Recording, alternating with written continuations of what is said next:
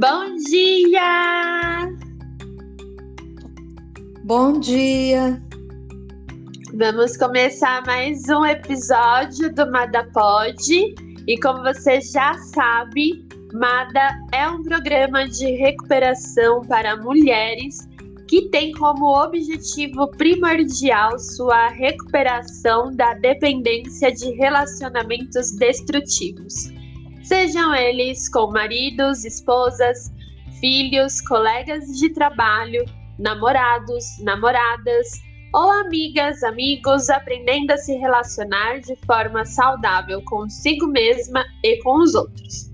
Este é o Madapod e todos os meses entrevistamos uma convidada que irá partilhar sua experiência com a programação, transmitindo a todas nós suas forças e esperanças com o intuito de nos recuperarmos desse problema e ajudarmos aquelas que ainda sofrem.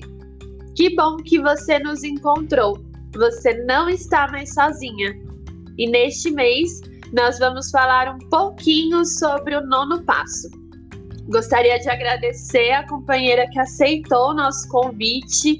É uma honra tê-la aqui conosco. Seja muito bem-vinda.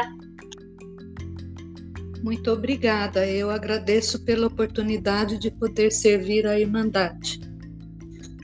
Ai, gratidão, gratidão.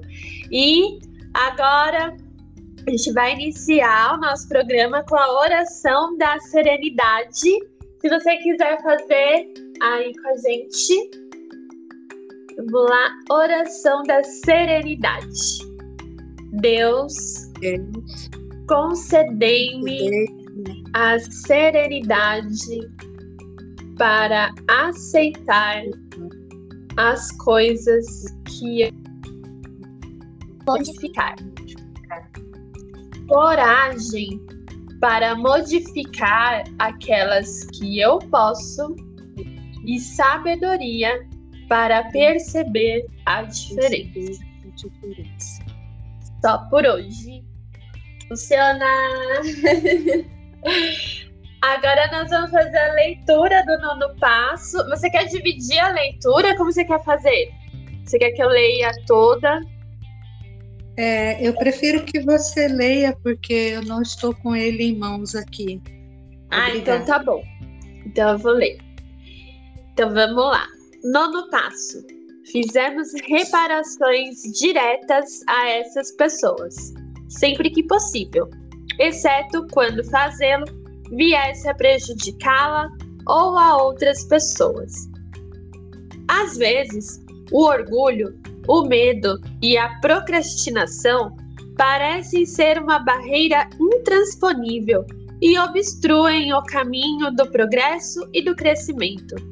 O importante é partirmos para a ação e estarmos prontos para aceitar as reações das pessoas que prejudicamos.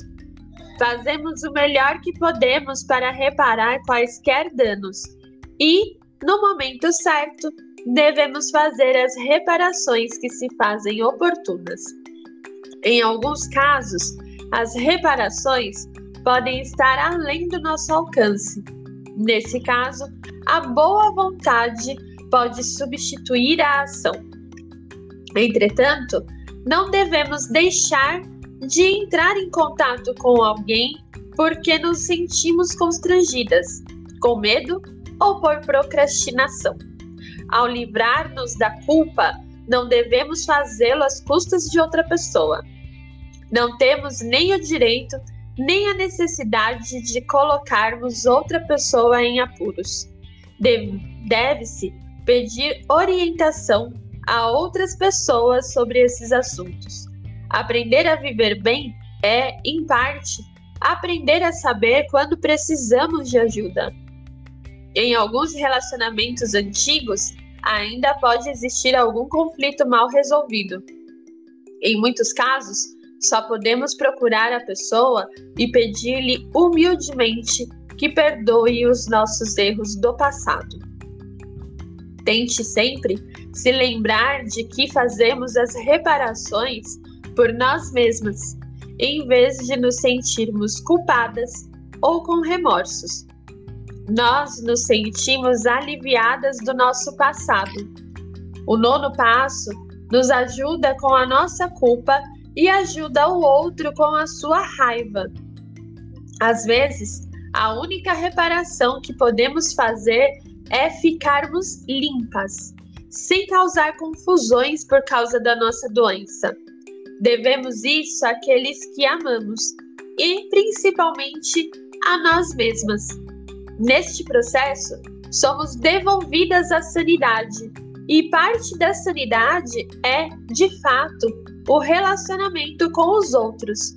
Com menos frequência, encaramos os outros como uma ameaça à nossa segurança. A verdadeira segurança vai substituir a dor física e a confusão mental que vivemos no passado. O amor incondicional que experimentamos vai revigorar a nossa vontade de viver, e para cada atitude positiva da nossa parte, haverá uma oportunidade inesperada. Uma reparação exige muita coragem e fé, e o resultado é o crescimento espiritual. Estamos nos libertando dos destroços do passado. Vamos querer manter a nossa casa em ordem, praticando o inventário pessoal num ritmo contínuo no décimo passo. O tempo fala por si. A paciência é uma parte importante da nossa recuperação. Agora nós vamos ouvir a nossa convidada. Gratidão novamente por partilhar sua experiência, que com certeza servirá de espelho para muitas companheiras que nos ouvirão. E você gostaria de falar alguma coisa antes da gente começar com a, com a entrevista? Eu quero agradecer a iniciativa deste trabalho, que pode alcançar muitas mulheres que ainda sofrem e que só por hoje não descobriram uma sala de nada, e espero que possa auxiliar também muitas companheiras no processo da prática do nono passo. Obrigada. Ai, gratidão, gratidão. Então, bora lá. É, como que a procrastinação, o medo, o orgulho foram barreiras para você inicialmente na sua recuperação? E como que foi para você superá-la? É, eu até colocaria esse verbo no presente, porque ainda não superei tudo isso, né? Procrastinação, medo e orgulho é, são coisas que eu tenho que trabalhar é, diariamente dentro de mim. A procrastinação é algo que precisa ser vencido um dia de cada vez, né? Porque se eu puder procrastinar aquela reparação mais difícil, eu vou procrastinar, procrastinar, com certeza. O medo e o orgulho também podem me atrapalhar, né? Na tarefa de fazer reparações. Eu fiz algumas reparações mais fáceis. Resolvi deixar as mais difíceis para outro momento. É, eu procurei manter o simples, né? E então algumas reparações eu já cumpri, mas tem algumas que são bem mais complicadas e eu ainda não fiz. Então o medo e o orgulho só por hoje ainda me atrapalham um pouco. Entendi. E quando você começou a fazer é, essas reparações, como que foi a reação das pessoas inicialmente? E quando, se, quando, você, ah, quando você se propôs a realizar essas, essas reparações? É, então, a reparação mais recente que eu fiz foi com uma companheira da Irmandade. É, ela me ouviu com bastante atenção, é, compreendeu o que eu expliquei a ela e ficou tudo bem. Mas no passado houve pessoas é, com as quais eu tentei fazer algumas reparações que não compreenderam a minha intenção. E, enfim, é, pessoas acabaram saindo da, definitivamente da minha vida, tomaram outro rumo e, e ficou por isso mesmo. mas eu tenho a consciência tranquila porque pelo menos eu fiz a minha parte. Então eu tentei. Legal, entendi. É, você disse, né, no, no começo que as, as, essas barreiras do, do orgulho, da procrastinação e do, do medo ainda se fazem presentes, né? Mas hoje você sente é, é, é mais fácil para você fazer as reparações ou ainda você sente a, as mesmas dificuldades iniciais? Hoje é mais fácil porque eu consigo identificar que fazer as reparações não significa simplesmente pedir desculpas. Na maioria dos casos, é necessário uma mudança de comportamento, que às vezes torna-se mais eficaz. Então, é, não são todas as reparações que eu preciso fazer diretamente falando com a pessoa, como aconteceu no outro episódio que eu contei agora há pouco. É, algumas vezes uma mudança de comportamento minha em relação àquela pessoa é, pode ser mais eficaz. É, ou eu, uma mudança é, ativa ou passiva, eu quero dizer. Ou eu faço alguma coisa diferente, ou eu deixo de fazer alguma coisa que incomodava o outro. Isso também eu entendo como uma reparação. E hoje está mais fácil. Bacana. E para você, o que, que significa nos livrar da culpa às custas de outra pessoa? Isso já aconteceu com você? Então, comigo nunca aconteceu, mas eu entendo que livrar-me da culpa às custas de outra, outra pessoa significa envolver terceiros na reparação. Eu vou dar um exemplo. Suponhamos que eu fosse casada e tivesse traído meu marido. Agora, para fazer reparar, conto a ele sobre a traição e envolvo meu amante também. Esse meu amante seria a terceira pessoa. Isto não é sugerido. É preferível que eu mude meu comportamento daqui para frente e encerre o assunto dentro de mim. É isso que eu entendo como é, querer livrar-se da culpa através de uma outra pessoa que às vezes já está em outro momento, em outra história, então não tem por que trazer de novo esse assunto à tona para ficar bem com o meu marido, por exemplo. Entendi. Legal. E você, o que, que você fez quando se deparou com situações em que a reparação estava fora do seu alcance? Como que você se sentiu? Ah, essa pergunta eu achei muito legal porque me remeteu ao encontro do, do, do MADA, que ocorreu em 2018, no Rio de Janeiro, do qual eu participei, onde foi proposta uma dinâmica muito interessante. É, as companheiras fizeram a proposta de que nós é, representássemos num, num quadrinho a nossa família.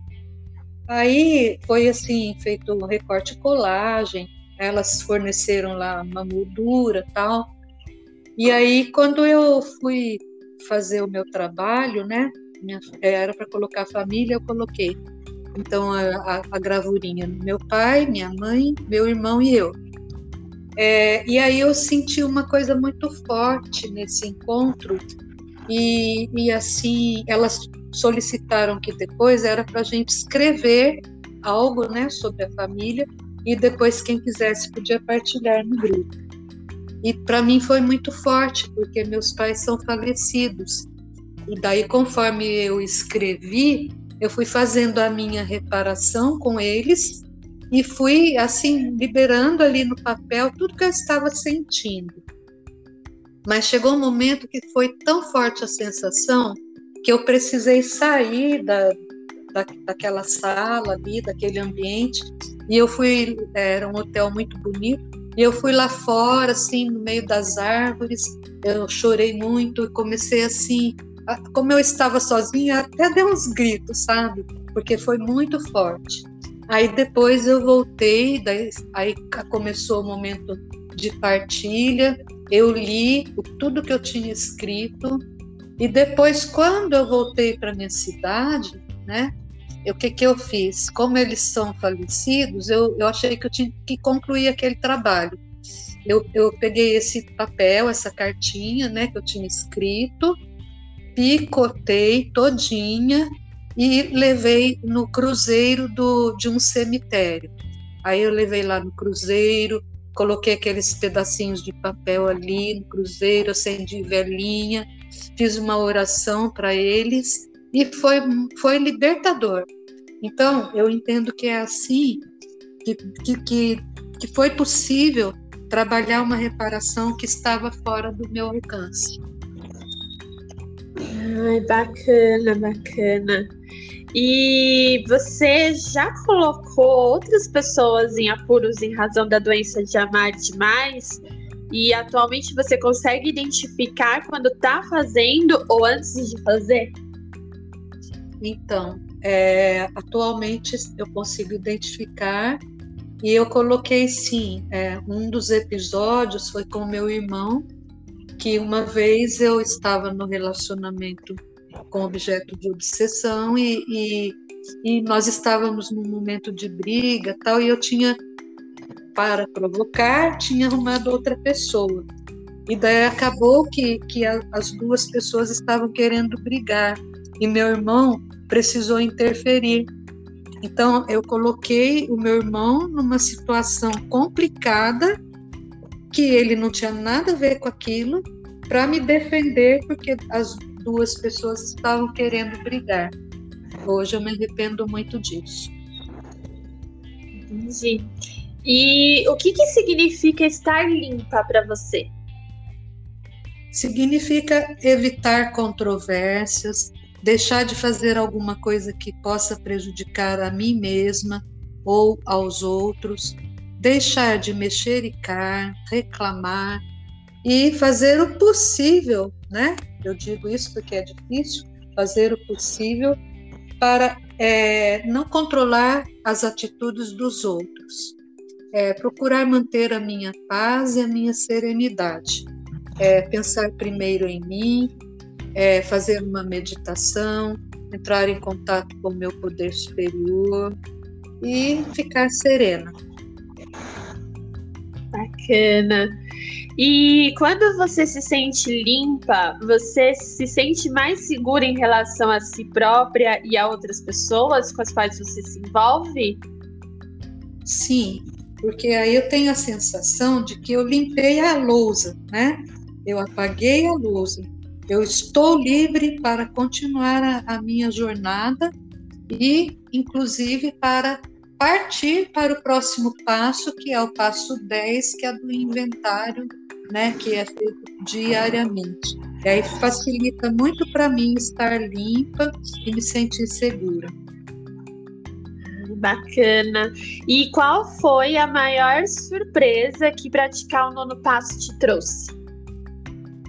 a, a sensação de, de, de liberdade, a sensação de paz interior, é, é uma sensação também de, de estar fazendo o terceiro passo, que é, é entregar a minha vontade ao poder superior.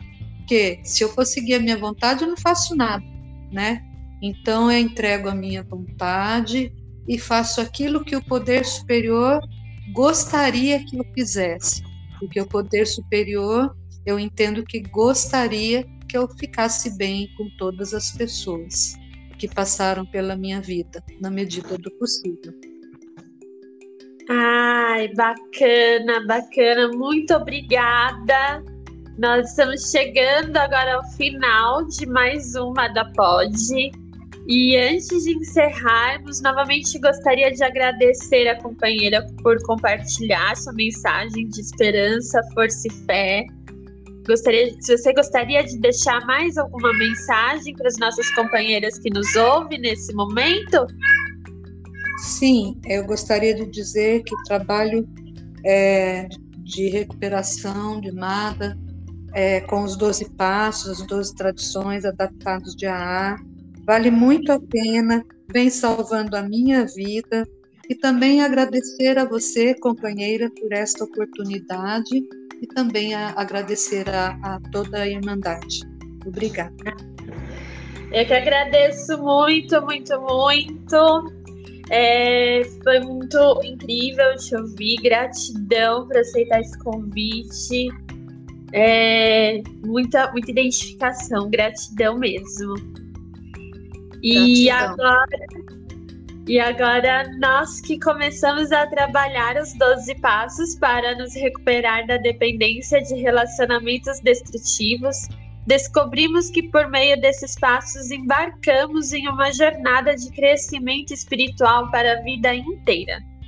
Do isolamento da obsessão por pessoas, nós emergimos para o novo mundo. Caminhando de mãos dadas com o nosso poder superior e com as nossas companheiras, estamos explorando este novo mundo utilizando os grandes princípios espirituais contidos nos doze passos como mapa para nos guiar pelo caminho. Seguimos com gratidão as pegadas de muitas outras que passaram por este caminho antes de nós e estamos gratas por estar deixando nossas pegadas para outras perseguirem. Nós que vivemos este programa não carregamos simplesmente a mensagem, nós somos a mensagem. A cada dia que vivemos bem, estamos bem e incorporamos a alegria da recuperação, nós atraímos outras mulheres que querem o mesmo que encontramos em Mada. Ficamos felizes em compartilhar nosso segredo, os 12 passos de Mada que dão força a cada uma de nós para viver bem e estar bem um dia de cada vez. E as 12 tradições de Mada que nos ensinam a conviver nos acompanhe no Instagram, arroba Mada São Paulo e até a próxima. Lembre-se que o segredo está no próximo Mada Pod. Tchau!